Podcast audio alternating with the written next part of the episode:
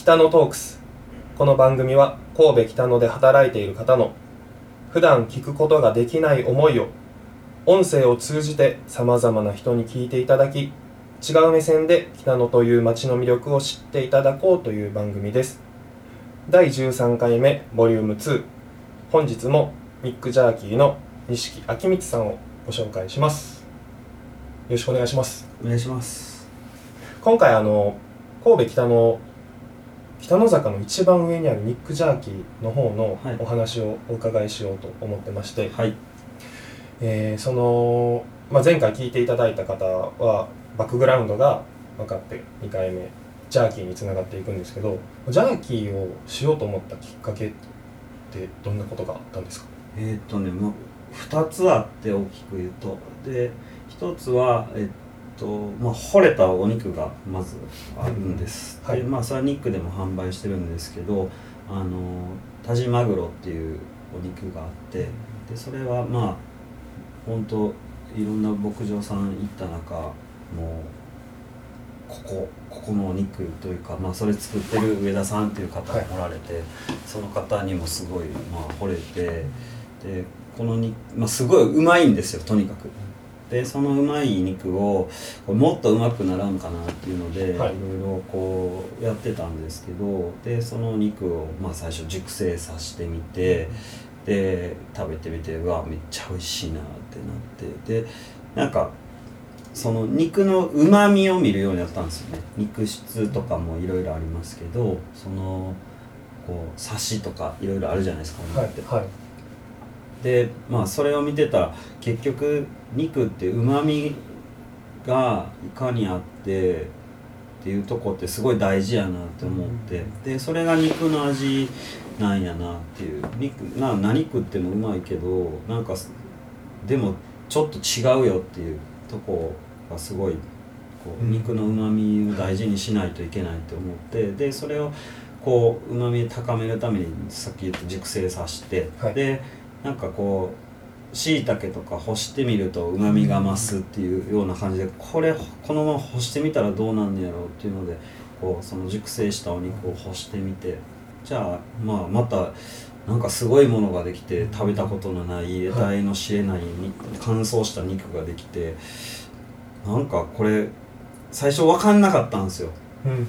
これ何？みたいなはい。これ、まあ、食べたらとにかくなんか食べたことないうまさがあって、でこれジャーキーになったみたいななんかそういう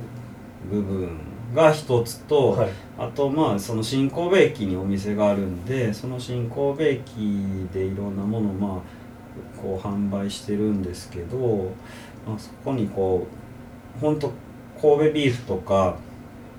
を使って本当にこう中身が本当に価値のある状態ではい。あのなんか神戸のこう良さが詰まってるものってできないかなっていうふうにずっと考えてたんですけどで持ち運びできてその神戸を凝縮したようなものっていうのででジャーキーってぴったりやなっていう。っていうまあこう2つの大きな原因があったというかそうですね。確かにお土産としても今後どんどんどんどんそうで知っていって、うん。神戸イコールこのジャーキーぐらいの立ち位置にも、っていう狙いもあって新神戸の方に。そうですね。その熟成肉の話にちょっと戻るんですけど、はいそもそも熟成肉ってどういう状態の肉かいまいち分かってなくてですね。あのお肉があってそれを熟成させるとあのまあこうお肉ってタンパク質はい。が、まあ、多くてでそのタンパク質があのアミノ酸に変わってってうまみが増すっていう、まあ、原理的に言うとそういうことなんですけど、まあこうやってること言ったら冷蔵された空間の中で風を当ててはい。お肉をこうなんていうんですかね酸化酸まあ表面は酸化しつつあの中はそのこうタンパク質が変化していくというか、腐らせずに干している状態みたいな。そうですね軽く干されていくような感じですかね。それをさらに干してジャーキーにしようっていう考えになったってことですもんね、そうですね。そうギュッギュギュってなってますよね。そうですね。凝縮ですね本あの僕もニック・ジャーキーさんの方で何度かお食事っていうかジャーキー食べさせていただいたんですけど壁の方にこういろいろこうこだわりの言葉が並んでてそのお肉が最終的には3分の1ぐらいの大きさになるみたいな、このちっちゃい1枚のジャーキーもともとこの3倍の大きさのお肉だったんだって考えるとすごいなと思いました、うん。その乾燥の具合が、ね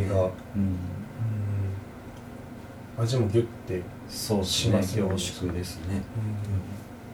あとそうです。クラフトビールもはい。置いているじゃないですか、そのクラフトビールジャーキーこのコンビはもう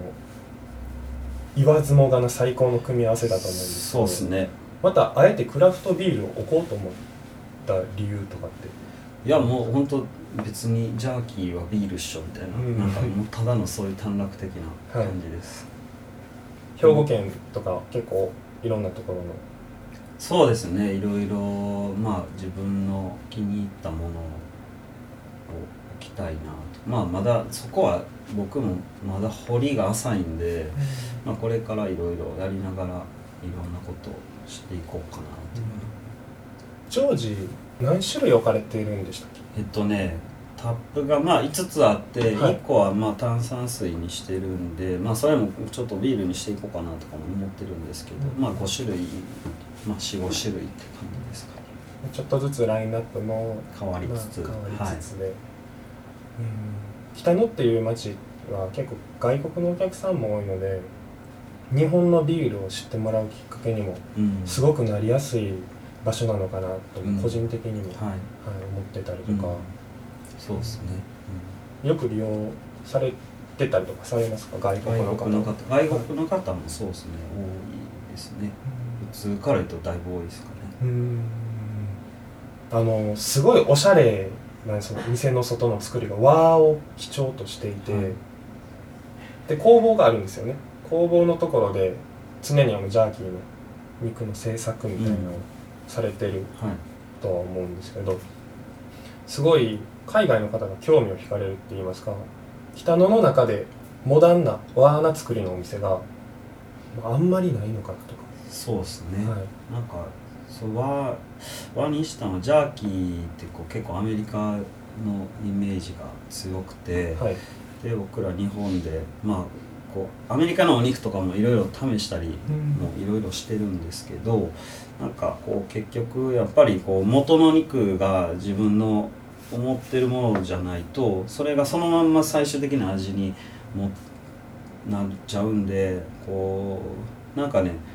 日本の肉でしかできないなっていうような感覚もあってでまあ僕ら日本から発信するブランドとしてまあ和はすごい大事にしたいなっていうか、うん、なんかこうアメリカブルックリンみたいな作りの店が、まあ、最近多いじゃないですか、でなんか